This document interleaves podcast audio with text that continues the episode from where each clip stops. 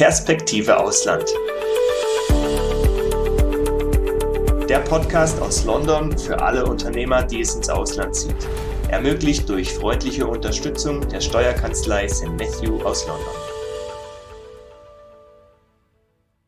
Herzlich willkommen bei Perspektive Ausland. Mein Name ist Daniel Taborek, außerdem mit dabei Sebastian Sauerborn als Gastgeber und Inhaber der Steuerkanzlei Matthew in London. Heute haben wir Dr. Strohal zu Gast. Er kennt sich in Südostasien sehr gut aus und kann uns einiges zu den steuerlichen Gegebenheiten und sonstigen Bedingungen für Unternehmer erzählen. Zunächst stellt er sich uns einmal vor. Herzlichen Dank und vielen Dank für die Einladung. Freut mich sehr. Ja, mein Name ist Theodor Strohal. Ich bin Rechtsanwalt seit 1979, war über 30 Jahre Anwalt in Österreich, bin aber schon relativ früh ins Ausland gegangen, war zwei Jahre in Paraguay, war acht Jahre in Singapur, äh, neun Jahre in den Emiraten und jetzt bin ich das siebente Jahr in Thailand.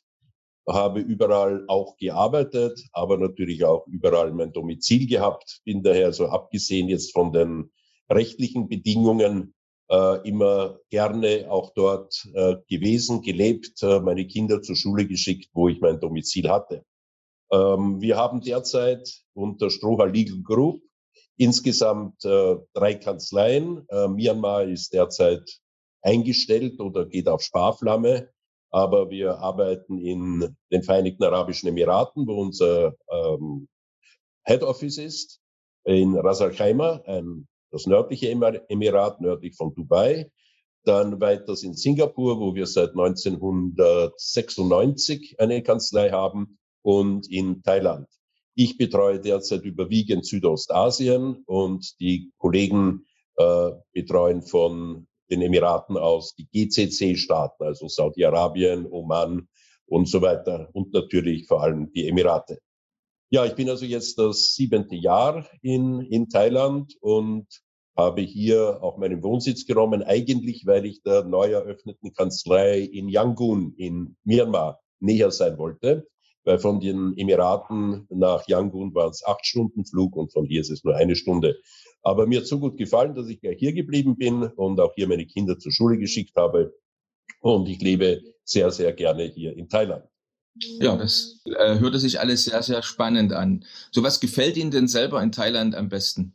Eigentlich die Menschen. Es ist ein Land, das unglaublich zuvorkommend, tolerant, offen gegenüber Ausländern ist und man hat hier das Gefühl, das berühmte thailändische Lächeln färbt auch auf die Expats ab, so dass auch diese in einer, äh, wollen wir sagen, angenehmen Umgebung, das Wetter ist großartig, die Menschen sind überaus freundlich, entgegenkommend, dass das hier so ein kleines äh, Paradies auf Erden ist, äh, was also für mich auch insbesondere deshalb zutrifft, weil ich kein Skifahrer mehr bin und auch den Herbst und Winter in Europa nicht unbedingt haben muss, und daher ist Thailand auch also von der Wetterlage her ein äußerst optimales Land.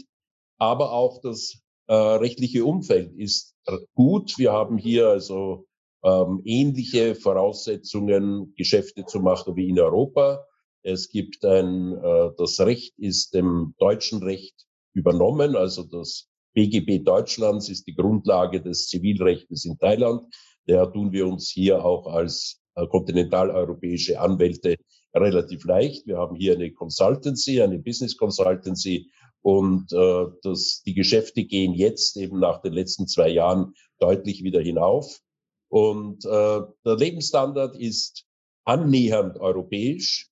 Hingegen die Preise sind noch, würde ich sagen, bei maximal zwei Drittel, wenn nicht der Hälfte des äh, europäischen Durchschnittsverbrauches wenn man von Mieten, von Einkaufen und Lebenserhaltungskosten spricht.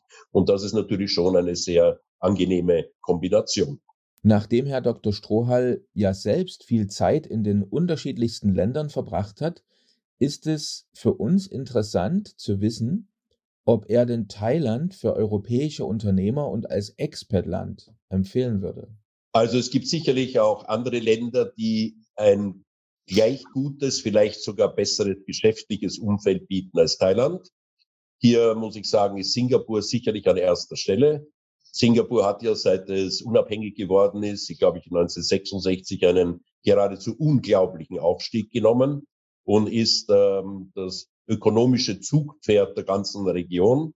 Und wir empfehlen auch allen unseren Klienten, die in Südostasien tätig werden wollen, zunächst in Singapur eine Company zu gründen und mit dieser in einem anderen ASEAN-Land oder in anderen Ländern Südostasiens generell einzusteigen und zu investieren. Warum?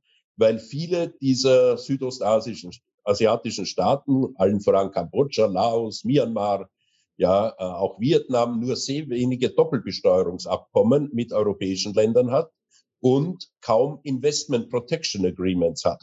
Aber wenn ich als Europäer eine Singapurer Gesellschaft gründe, dann habe ich zwischen Singapur und Deutschland, Singapur, Österreich, Singapur, Schweiz alle Agreements, die ich brauche, Doppelbesteuerung vor allem, und gehe dann mit einer Singapur Company zum Beispiel nach Thailand, dann ist zwischen Singapur und Thailand ebenfalls alle Vorteile dieser bilateralen Verträge vorhanden. Doppelbesteuerung, Investment Protection und Singapur Companies sind überall beliebt und werden gefördert, weil eben Singapur ein großer Investor im gesamten Raum ist.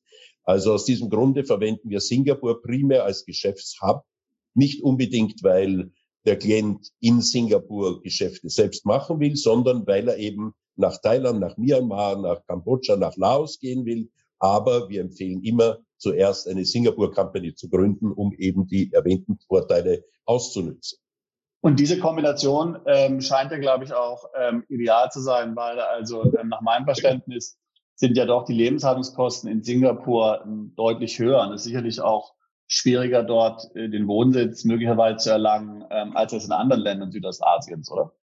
Ja, da haben Sie recht. Also Singapur Lebenserhaltungskosten sind zumindest gleich mit den europäischen. Wenn man die Mieten nimmt, sogar noch teurer. Ähm, Singapur Gesellschaften zu gründen ist sehr einfach.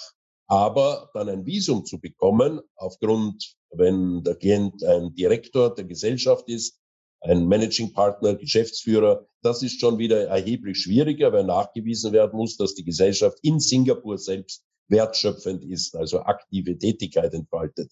Ebenso mit Bankkonten. Singapur ist sehr restriktiv jetzt mit Bankkonteneröffnungen für neu gegründete Gesellschaften, die deutlich in Singapur so gut wie keine Tätigkeit entfalten, sondern eben als Hub dienen. Daher empfehlen wir auch in diesen Fällen entweder, wenn ich ein Konto brauche von einer Singapurer Gesellschaft, dass ich auch in ein benachbartes Ausland gehe. Thailand und vor allem auch Kambodscha eröffnet auch Konten für Singapur-Gesellschaften. Oder ich mache sehr wohl eine Wertschöpfung in Singapur. Wir haben also einige Klienten, die sagen, okay, ich eröffne ein, eine Tätigkeit in Singapur, eben um Vorteile des Employment Basis des Visums, Visums zu haben und gehe mit dieser Gesellschaft aber auch in die Nachbarländer. Dann funktionieren auch Bankkonten und Visa. Zum Beispiel Wise macht ja auch Konten auch für Singapur-Gesellschaften, ja. Also, ähm, also, also ja. das ehemalige TransferWise, also eine europäische Internetbank, kennen Sie wahrscheinlich. Ähm, also das würde auch funktionieren. Ja. Zu ja. Singapur, weil wir gerade schon jetzt bei Singapur und Unternehmensgründung hm, gelandet sind. Singapur sehen Sie jetzt für welche Branchen als idealen Standort? Naja, ähm, man glaubt immer, Singapur ist vor allem im, im Financial Services Marktleader, was auch stimmt, weil die Banken sind ausgezeichnet, die zwei großen Singapurer Banken, die OCBC und die UOB. Aber Singapur hat sein Haupteinkommen aus Industrie. Singapur hat große Industrial Zones, wo sich ähm, Ausländer niederlassen. Zum Beispiel war auch damals, ähm, soviel ich weiß, eine Siemens-Niederlassung, dann österreichische Unternehmen, die im IT-Bereich, im, im Unterhaltungselektronikbereich und Singapur hat eine große Biotech ähm, äh, Park, wo alles, was mit Biotech zu tun hat, mit offenen Armen und ausgerollten roten Teppich entgegengenommen wird, unterstützt wird, äh, sehr schnell Visa erteilt werden. Also wenn man in diesem Bereich tätig ist, ähm, auch äh, Renewable Energy, äh, das sind alles Bereiche, wo Singapur versucht, möglichst viel Know-how hereinzuholen, möglichst viele neue europäische Unternehmen oder natürlich auch amerikanische dazu zu bewegen, sich in Singapur niederzulassen. Also Singapur als Hub ist sicherlich hervorragend für die anderen ASEAN-Staaten, aber auch Singapur als eigenes Geschäftsumfeld ist sicher in vielen Fällen von großem Vorteil. Nachteil, die hohen Lebenshaltungskosten, die relativ hohen Lohn, das relativ hohe Lohnniveau. wobei ausländische Arbeitskräfte äh, billiger sind und als singapurische natürlich. Also der unskilled worker verdient natürlich in Singapur auch das Dreifache als in China oder das Vierfache als in, in, in Vietnam oder in, in Myanmar. Aber dafür hat man natürlich eine andere Sicherheit dort und hat auch eine wahrscheinlich andere Qualität. Ja, Singapur ist sehr offen gegenüber ausländischen Arbeitskräften. Man muss natürlich die Notwendigkeit nachweisen und man kann dann importieren. Singapur wird ja einerseits häufig als Finanzmetropole wahrgenommen.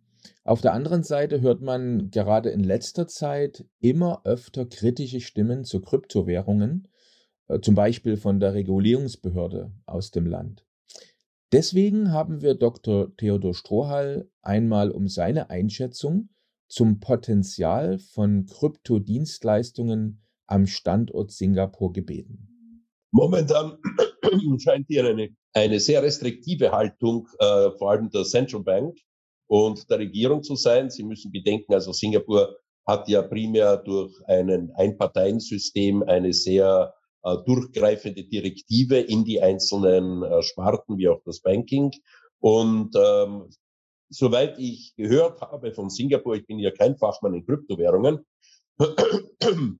aber hat man Angst, dass eben Kryptowährungen primär äh, zur Steuerhinterziehung, zur Geldwäscherei, äh, schlimmstenfalls sogar zur Terrorismusfinanzierung missbraucht wird, da Kryptowährungen schwer nachvollziehbar sind.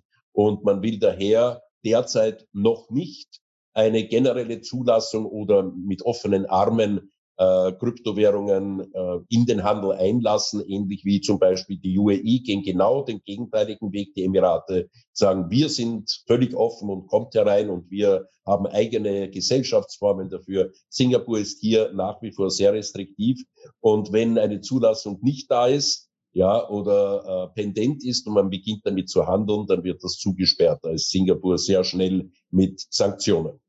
Äh, wie schätzt du das ein, Sebastian? So das Thema Kryptowährung, äh, Singapur, Standort? Ja, ist interessant, ist interessant, ja. Also wie gesagt, äh, ich hatte auch diese diese Binance, äh, diese Binance-Artikel ähm, gesehen. Ähm, äh, also ich denke auch, dass, dass, dass Singapur aufgrund ähm, einfach der auch der Struktur eher ein konservatives Land ist und ähm, äh, und man dort sehr vorsichtig ist. Man will sich ja letztlich auch hier jetzt ähm, nichts abgraben. Also muss, man muss immer bedenken, Singapur ist ein sehr kleines Land. Also ich glaube, es ist doppelt so groß wie die deutsche Stadt Bremen. Ja. Ähm, und ähm, ist ja auch bekannt, ähm, jetzt relativ äh, restriktiv zu handeln. Jetzt zum Beispiel, man, man, man weiß ja noch, dass Leute Strafzettel bekommen, äh, wenn sie Kaugummi äh, ausspucken oder so. Das hat man mal vor 20 Jahren, äh, war es mal in Nachrichten, ja. Und es macht für mich also Sinn, dass jetzt spezifisch für, für, für Krypto äh, wahrscheinlich Singapur ähm, jetzt nicht so der ideale Standort ist. Ähm, wobei ich denke, dass ähm, ähm, zum Beispiel im, im Fintech-Bereich generell sieht es wahrscheinlich, sieht's wahrscheinlich anders aus. Äh, da hat wahrscheinlich äh, Singapur auch Interesse, Fintech-Startup anzuziehen. Ich weiß zum Beispiel, dass Revolut ähm, hat in, in Singapur eine große Niederlassung für den ganzen südostasischen Bereich. Also wahrscheinlich das, das regulierte Umfeld ähm, ist interessant, aber das unregulierte Umfeld nicht so sehr. Würdest du auch sagen, Dr. Strohmann?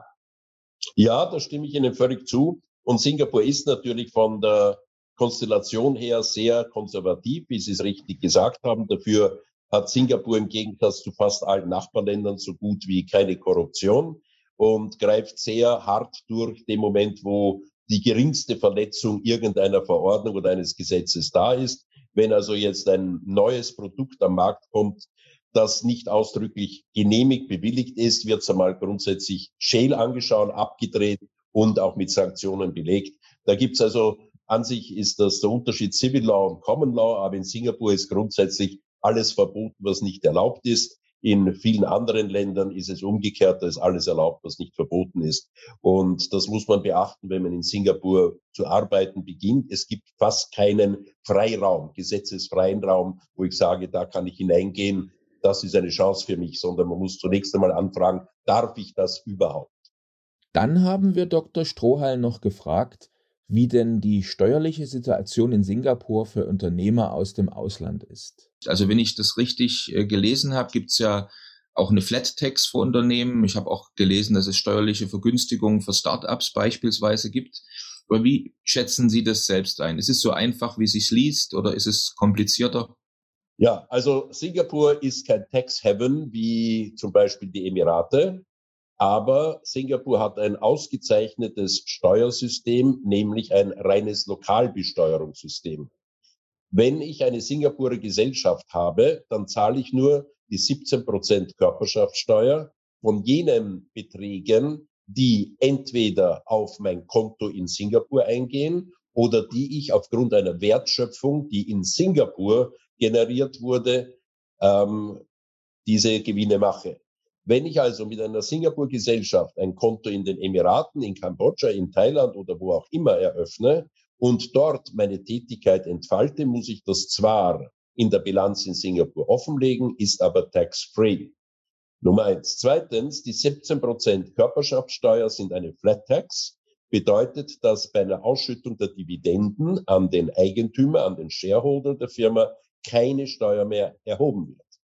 Ja, das heißt, das ist die Endbesteuerung, also keine Einkommensteuer mehr auf Dividenden.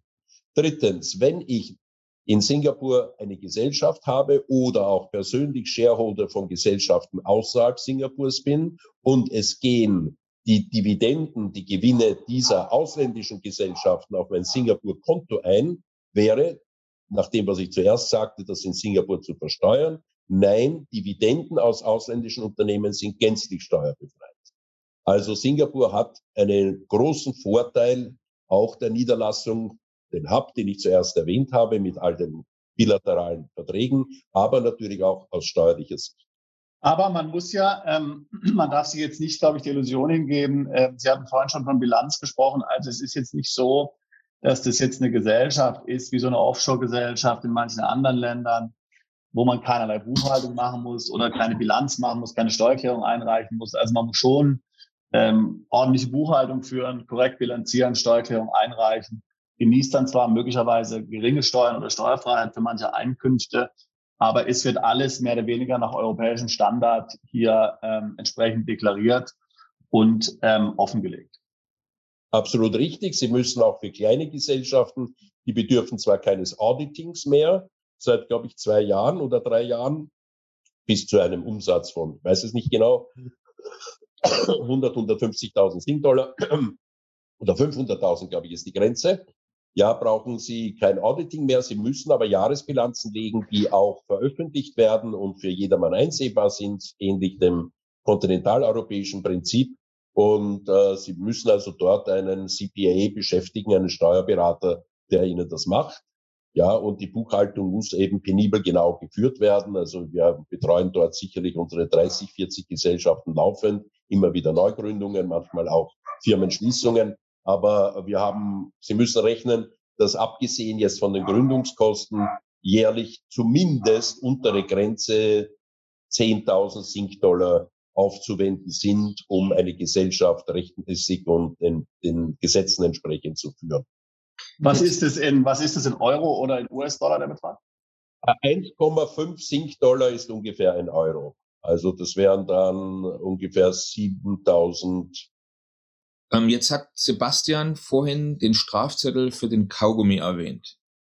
Äh, jetzt äh, in Verbindung mit in Verbindung mit dem äh, mit der Steuererklärung, mit der Buchhaltung. Also wie kann man sich denn das Verhältnis zwischen Finanzbehörden und Steuerpflichtigen vorstellen? Also wir kennen das ja, wie es in Deutschland vielleicht läuft oder in Österreich.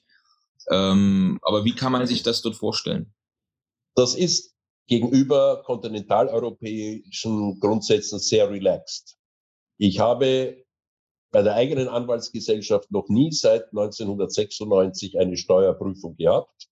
Es werden die Bilanzen regelmäßig abgegeben, die Steuern werden pünktlich bezahlt und das, was in der Bilanz steht, wird vom, vom Steueramt als richtig gegeben hingenommen. Wenn natürlich etwas auffällt, was bei Klienten schon einmal der Fall war, dann müssen die Bücher offengelegt werden, dann kommt auch vielleicht ein Finanzbeamter zum CPA und kontrolliert eben oder schaut sich die Buchhaltungsunterlagen beim Steuerberater an. Aber eine, wollen wir sagen, manchmal zur Gehässigkeit neigende Nachforschungstendenz gibt es in Singapur nicht. Es ist bei weitem relaxter und eher auf einer, wollen wir sagen, du bringst was für Singapur, da zahlst deine Steuern und damit sind wir auch mit dir zufrieden, dass du da bist. Ungefähr so ist die Grundeinstellung. Aber nicht nur der Steuerbehörden, auch genauso anderer äh, Verwaltungsbehörden, ähm, wo auch immer man anstreift, ist eine durchaus positive Grundhaltung da. Das mit dem Kaugummi stimmt. Das ist auch jetzt das Rauchen auf der Straße schon limitiert, das Rauchen in Lokalen limitiert. Aber das sind eben die, die, die strikten Singapurer Gesetze. Und ich sage immer, wenn ich als Gast in einem Land bin, dann muss ich mich so verhalten, dass ich mich an die lokalen Gegebenheiten anpasse. Ja, und äh, die Sanktionen sind manchmal recht hart. Und das Strafrecht ist äußerst, also äußerst äh, streng in Singapur im Vergleich zu äh, anderen Ländern.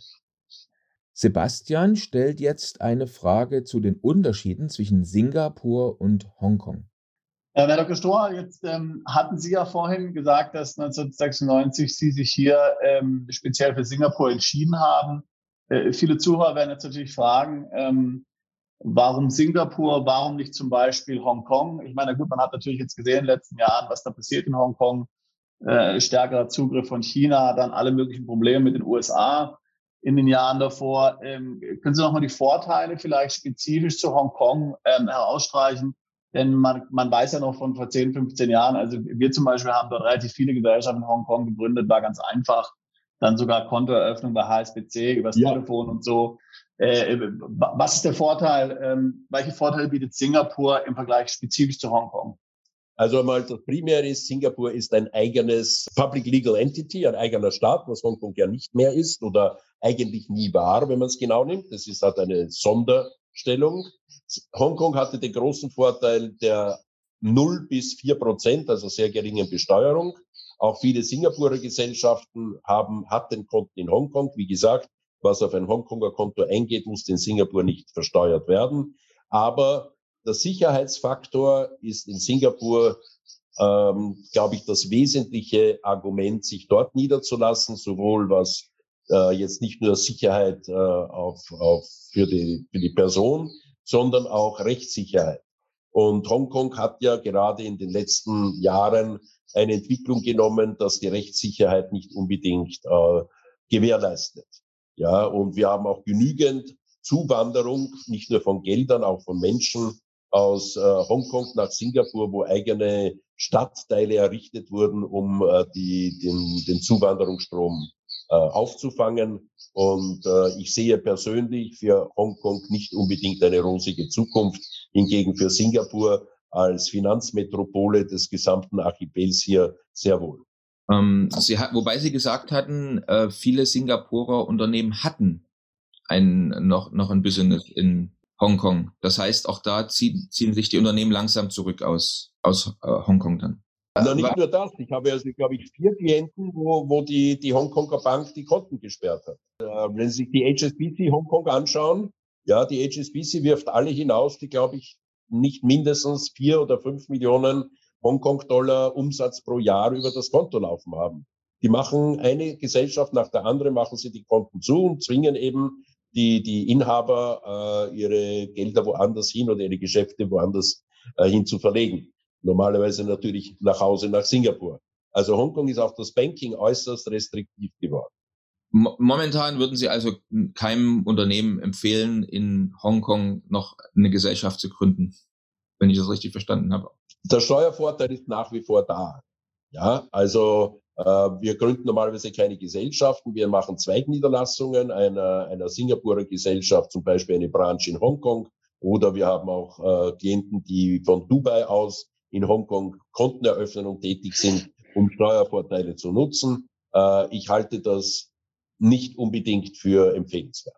Hongkong ist auch gegenüber den europäischen Finanzbehörden eher als ähm, Steuerumgehungsstandort ähm, bekannt. Hingegen Singapur wird mit äußerster, wollen wir sagen, ähm, nicht als, als Tax Heaven, sondern eben als Unternehmerstandort und durchaus geeignet für Geschäftstätigkeiten, die jetzt nicht unbedingt für den europäischen Finanzbeamten auffällig sind. Hingegen, wenn Sie nach Hongkong oder noch schlimmer BVI, Gibraltar oder Channel Islands gehen, dann läuten sofort die, die Glocken und die europäische Finanz schaut sich das sehr, sehr penibel an. Okay. Vielleicht noch eine, äh, eine Frage, äh, die auch Unternehmer vielleicht interessiert zur Infrastruktur. Und mit Infrastruktur, also wenn ich jetzt ein Unternehmen gründe in, in, in, in einem anderen Land, wie zum Beispiel Singapur, dann benötige ich ja bestimmte Infrastruktur. Also das kann die Verkehrsanbindung sein, das können auch Dinge sein wie Internet, Telefonverbindung. Äh, wir sehen sie jetzt hier in einer hervorragenden Qualität übrigens auch. Das heißt, wir gehen, davon, gehen mal davon aus, dass sie eine sehr gute Internetanbindung haben. Aber vielleicht können Sie da noch ein bisschen äh, uns erhellen, wie sieht das aus, was erwartet ein Unternehmer, wenn er in Singapur geschäftlich tätig ist. Ja, also Singapur war der Vorreiter auch im, in den gesamten ASEAN-Bereich mit äh, Hochtechnologie, alles was Geschäftstätigkeit, äh, IT und so weiter zu tun hat. Singapur ist auch relativ preiswert in der Anschaffung von ähm, äh, technischen Geräten. Und äh, wir haben also erstens ein hervorragendes technisches Umfeld. Äh, die Büros, die Mieten sind vielleicht der erhebliche Nachteil, dass ich also, wenn ich ein eigenes Büro anmiete, wahrscheinlich ja mindestens europäische Preise zahle, wenn nicht mehr. Es gibt natürlich Teile des Stadtstaates Singapur, die billiger sind. Aber wenn ich im Zentrum sein will, ist also der Quadratmeterpreis liegt bei 40, 50 Euro im Monat und das ist halt doch äh, auch für einen Newcomer recht belastend. Singapur hat aber äh, den Vorteil eben, dass äh, die ersten drei Jahre sogar, glaube ich, die 17 Prozent nicht eingehoben werden bei Neugründungen. Da gibt's also so eine Art Incentive für, für Entrepreneurs. Es gibt jetzt auch ein eigenes Entrepreneur-Visum. Das ist auch neu. Früher gab's eben nur äh, eben das Visit, den Visit Pass, mit dem ich nicht arbeiten durfte, oder den Employment Pass, äh, wenn ich arbeiten wollte. Ich musste mich also selbst bei meiner eigenen Gesellschaft anstellen, um einen solchen Employment Pass zu bekommen. Jetzt, wenn ich sage, ich will gründen, ich will ein neues Unternehmen machen und weise das durch diverse Business Plans und ähnliches nach, dann kriege ich einmal ein einjähriges Entrepreneurvisum. Also Singapur ist sehr interessiert, natürlich neue äh, Zugänge von äh, Know-how oder von ausländischen Investoren zu haben. Und so ist auch das geschäftliche Umfeld. Es ist sehr bürokratisch, das muss ich schon sagen. Es ist also manchmal mühsam dort. Äh, zum Beispiel den Employment Pass kann dauern ja bis zu einen ganzen Tag, bis man das Ganze durchgefochten hat und dem alles gebracht hat, dem, dem ähm, dem äh, Officer, was er haben wollte. Jetzt geht's natürlich überwiegend elektronisch oder per Post weil derzeit ist überhaupt Singapur mit seinen Covid-Regeln sehr unangenehm, wie Sie vielleicht wissen. Ja, also wir haben nach wie vor die 14 Tage Quarantäne.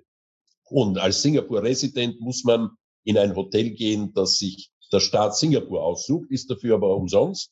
Aber die stecken, die lieben Residents in drei und zwei Sterne Hotels, habe ich gehört. Ja, und das ist nicht jedermanns Sache. Also wenn man als äh, Investor kommt, dann kann man sich selber das Hotel aussuchen. Als Resident ist es umsonst, aber nicht gerade angenehm. Aber das wird auch vorbeigehen. Lassen wir jetzt Dr. Strohhall nochmal das Wichtigste selbst zusammenfassen.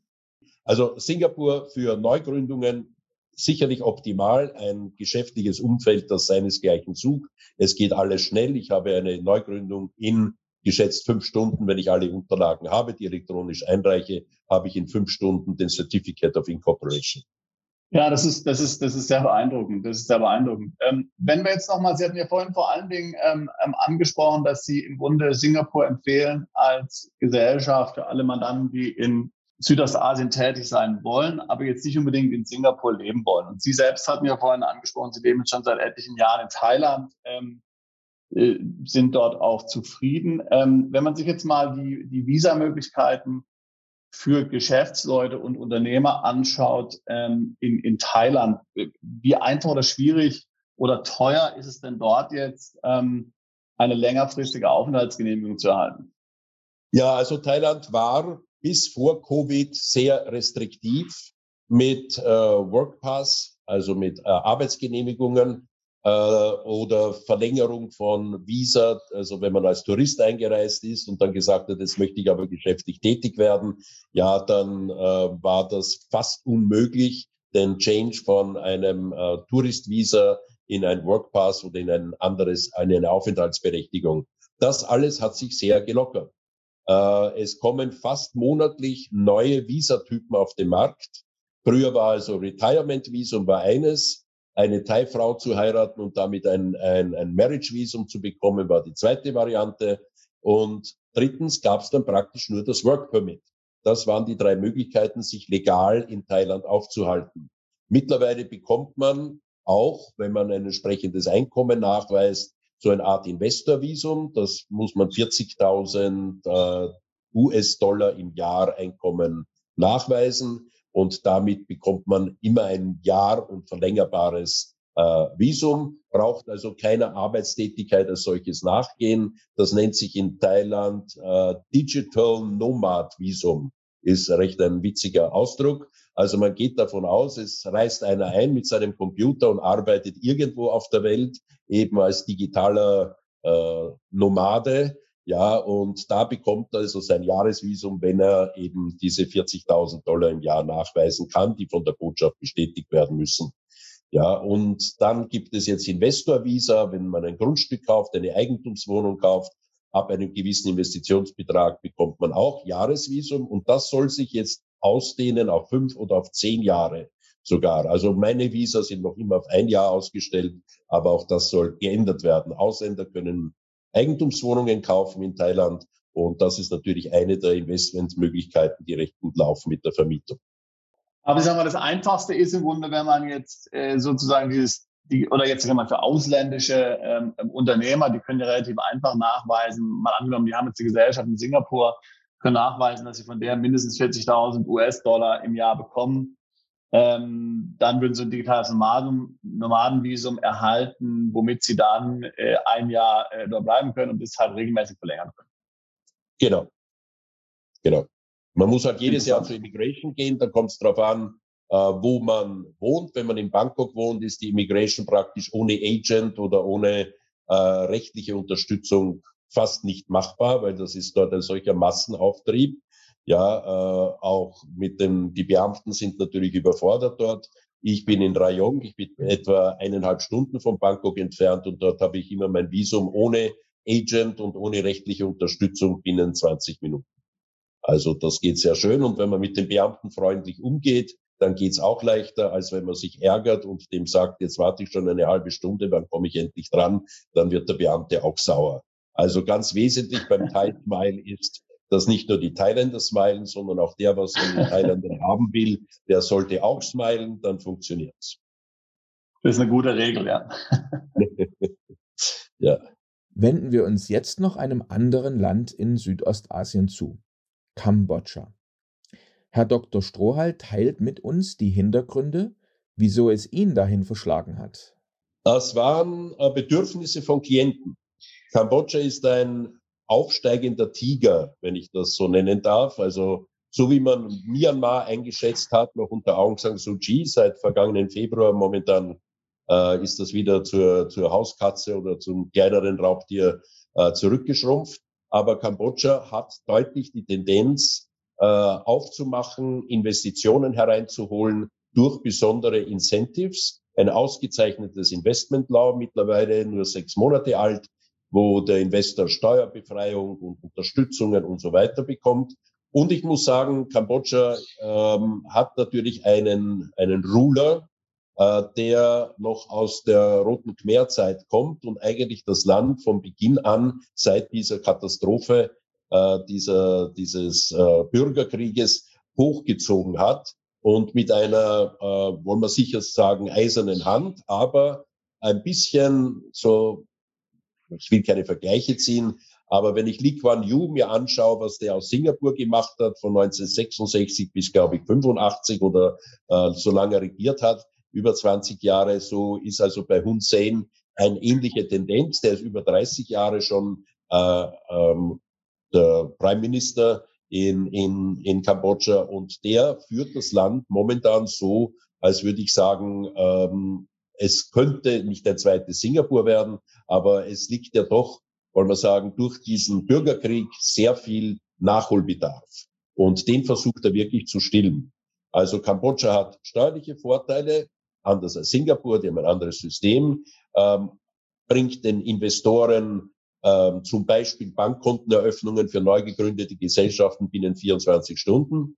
Ja, da wird das wirklich ruckzuck durchgeführt, hat ein relativ klares, einfaches Steuersystem und hilft wirklich äh, Investoren ähm, hier auf die Beine zu kommen. Nachteil Kambodschas ist die dünne Bevölkerung. Ja, im Gegensatz zu Thailand mit, weiß ich nicht, 70 Millionen Leute, ja, äh, hat Kambodscha, glaube ich, 20 oder so in der Gegend, die natürlich diese Reduktion der Menschen natürlich auch auf die, auf den Bürgerkrieg zurückzuführen ist. Und wenn man jetzt nach einem Markt sucht, wo ich mein Produkt unterbringen kann, liegt natürlich Thailand näher oder auch Vietnam näher als Kambodscha. Aber ich würde sagen, Kambodscha hat eine sehr positive Zukunft unter der jetzigen Führung.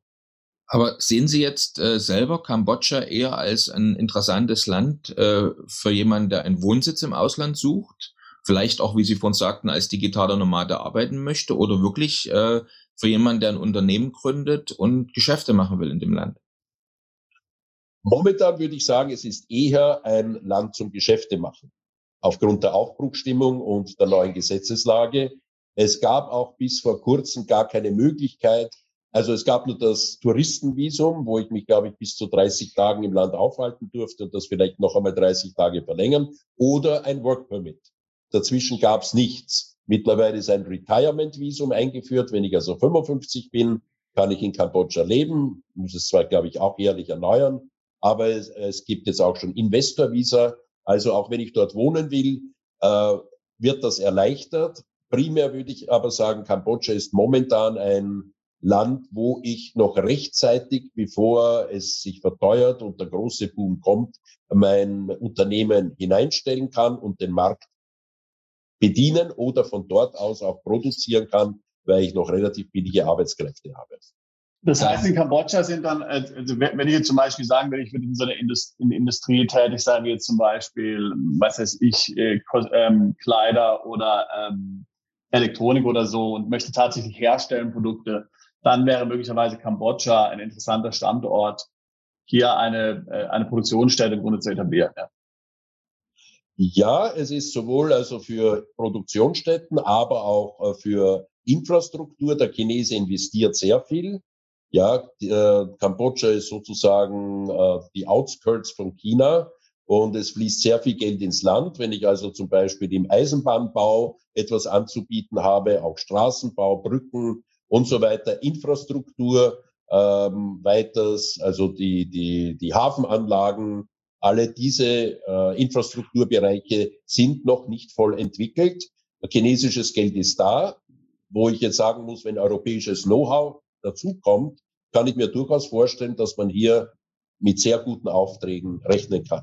Auch der Tourismus ist noch nicht entwickelt. Es gibt praktisch nur dieses äh, Sihanouk-Will, glaube ich, äh, den einzigen Strandort. Aber es gibt noch jede Menge unberührte Gegenden, wo man auch mit Hospitality äh, vielleicht gute Geschäfte machen kann. Äh, Phnom Penh, also ich war eineinhalb Jahre nicht mehr dort, aber ich sehe Fotos, also was da an neuen Wolkenkratzern und Häusern herauf, äh, aufgebaut wurde, ist geradezu unbeschreiblich. Das erinnert mich fast an Dubai, ja, wo ja auch ruckzuck äh, binnen zehn Jahren eine Stadt aus dem Sand gestampft wurde. Das ist Gott sei Dank dort nicht notwendig. Aber Phnom Penh war immer so ein bisschen ein, ein, ein äh, verlassenes oder äh, so ein Provinzstädtchen.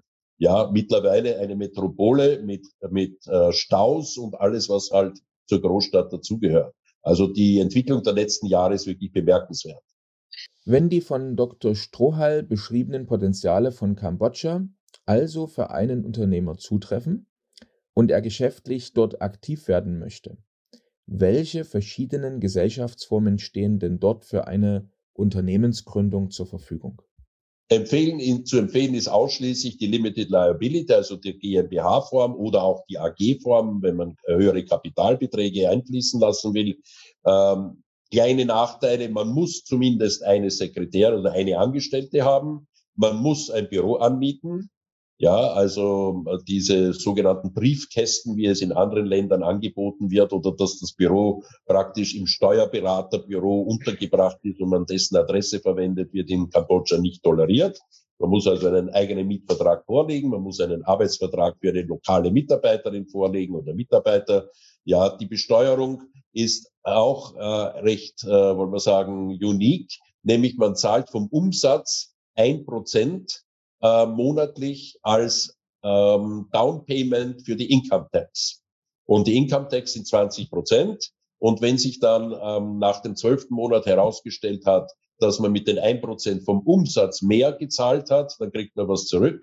Wenn man weniger gezahlt hat, dann muss man noch was drauflegen, um die 20 Prozent der Profitbesteuerung, das ist nicht Umsatz, sondern Profitbesteuerung eben ähm, abzudecken. Ist aber eine ja, interessante Variante äh, des, äh, bei uns hieß es, glaube ich, Einkommensteuervorauszahlung, ja, mit ein Prozent vom Umsatz. Ja, Vorteil Bankenwesen ist, Sie haben, wir haben zumindest zwei ähm, internationale Banken. Das ist die Australian New Zealand, die ANZ und auch die malaysische, ähm, ja, sie denn, ja, egal, also eine große malaysische Bank. Ansonsten viele lokale Banken und wie gesagt, man hat die Lizenz, bringt es zur Bank, in 24 Stunden ist das Konto da. Und es wird alles in Dollar gehandelt. Die lokale Währung ist eigentlich zu vergessen. Die verwendet man nur, wenn man am Markt was einkauft. Aber auch schon der Taxifahrer nimmt lieber einen Dollarschein als die lokale Währung. Es gibt keine Ausfuhrbeschränkungen. Es gibt keine Devisenkontrollen. Ja, also das funktioniert sehr gut, weil alles in Dollar abgewickelt. Sehr interessant. Ähm, Herr Dr. Stohr, Sie hatten jetzt vorhin schon kurz China angesprochen, hier im Zusammenhang mit Kambodscha. Ähm, generell als jemand, der Südostasien gut kennt, ähm, der da auch viel Zeit verbracht hat, äh, wie sehen Sie so den, den Einfluss von China ähm, auf die Region, die ja doch, sage ich mal, vor der Haustür liegt für China? Sehen Sie das mit Besorgnis? Äh, auch jetzt, wenn man Hongkong anschaut, was wir vorhin kurz angesprochen haben, ähm, oder kann man da relaxed sein? Wenn man jetzt ein ausländischer Investor oder Unternehmer ist, der dort tätig sein möchte, dort wohnen will, wie sehen Sie das? Der Einfluss Chinas ist in praktisch allen ASEAN-Staaten sehr vordergründig leicht zu sehen. In Thailand wird gerade die High-Speed-Train mit chinesischem Geld gebaut, die die drei großen Flughäfen miteinander verbindet. Aber ich sehe es nicht unbedingt von Nachteil. Äh, wir beraten also ein großes deutsches Unternehmen, auch im Zusammenhang mit Infrastruktur und Eisenbahnbau. Und die Thailänder sind also zum Beispiel oder auch in Kambodscha ähm, gewieft genug zu sagen, 50 Prozent kriegen die Chinesen und die zweiten 50 Prozent holen wir uns deutsche Technologie herein. Also es ist sehr wohl für den deutschen Unternehmer nach wie vor genug Raum da, ihr Geld zu verdienen und sich allenfalls auch mit Chinesen zusammenzuschließen und sagen, was finanziert ihr? Können wir hier die Technologie liefern, die ihr noch nicht habt? Ja, also es gibt genug Möglichkeiten der Synergie und nicht der unbedingten Konkurrenz mit den Chinesen. Aber dass der Chinese seinen Einfluss in der gesamten Region hier äh, sehr verstärkt ist, deutlich zu sehen. Nach wie vor sind also vor allem Thailand oder auch Kambodscha durchaus USA-lastig, also westlich orientiert, aber nehmen natürlich gerne Geld aus China. Sehen Sie da irgendwelche Sicherheitsbedenken? Nein, also in Taiwan würde ich mich nicht drüber äh, äußern, aber ähm, ich würde sagen, Laos ist eine sozialistische, kommunistische Regierung, die also dem, dem chinesischen System, naja, eigentlich, die, die Chinesen sind, sind, bereit, sind bei weitem kapitalistischer als Laos, ja, aber auch dort kann man als, als äh, wir, wir beraten hier auch ein großes österreichisches Unternehmen, die in Laos hervorragende Geschäfte machen, ja, aber vor allem Kambodscha, Vietnam und Thailand sind trotz starker chinesischer Interessen und Geldzuflüsse nach wie vor sehr westlich orientiert. Kommen wir jetzt zu unserer Kategorie Make a Long Story Short. Ich stelle Fragen, die möglichst kurz und knapp beantwortet werden. Ähm, Herr Dr. Strohal, was ist Ihrer Meinung nach die schönste Jahreszeit oder der schönste Monat in der Region? Der sogenannte Winter, beginnend mit äh, November bis etwa Mitte März. Dann beginnt sehr warm zu werden, ausgenommen Singapur, da ist es immer warm, weil das liegt direkt am Äquator und da regnet es auch fast jeden Tag. Da gibt es keine wirklichen Jahreszeiten. Aber nördlich hier, also Kambodscha, Thailand, Vietnam, Laos, äh, ist der sogenannte Winter, wie wir ihn jetzt haben, sicherlich die angenehmste Zeit. Diesen Fehler muss man unbedingt vermeiden. Überheblichkeit. Und welche Spezialität der regionalen Küche muss man unbedingt einmal probiert haben? Die Thai-Küche ist fantastisch. Es gibt praktisch kaum eine Küche weltweit, die dieser gleichkommt. Ähm, Kambodscha hat sicherlich auch eine sehr gute Küche, aber die Thai-Küche ist sicher im gesamten Raum die, die, die, die führende äh, Gourmet-Linie, ja, die, die volle Breite äh, von asiatischen Flair, Gewürzen und, und Kochkunst hat. Und die letzte Frage, wie erreichen Interessierte Sie beziehungsweise Ihre Kanzlei am besten? Ja, wir haben also einen recht breiten Internetauftritt. Wir sind im LinkedIn, wir sind im Facebook vertreten, nennt sich Strohal Legal Group oder SLG. Und wenn Sie unter SLG Law äh, in, im Internet suchen, dann haben Sie uns sofort mit allen Standorten. Und ich bin telefonisch und über WhatsApp und über äh, Signal oder sonst wie Internet äh, und E-Mail anytime erreichbar. Wobei ich sagen muss, ich bin mittlerweile 72. Also ich äh, verbringe noch immer meine acht Stunden, sieben, acht Stunden am Tag für Arbeit, aber ich bin nicht mehr der hektische junge Anwalt, der dem Geld nachläuft und ich suche mir gerne meine Klienten aus. In der Position möchten wir alle sein, ja. Das war mein gutes Schlusswort. also, ja, vielen, vielen Dank, Herr Dr. Strohal. Hat viel Freude gemacht, mit Ihnen über diese Auch Themen zu Danke, Danke, David. Danke. Herzlichen Dank, Herr Dr. Strohal. Übrigens, wenn du keinen unserer interessanten Podcasts mehr verpassen willst, dann klick jetzt gleich auf Abo und besuch uns doch mal auf unserer Webseite www.perspektiveausland.com. Da gibt's übrigens auch alle Podcasts als Video zum Ansehen und du kannst uns dort deine Fragen, Kommentare oder Vorschläge für neue Sendungen hinterlassen. Bis zur nächsten Folge von Perspektive Ausland, der Podcast für alle Unternehmer, die es ins Ausland ziehen.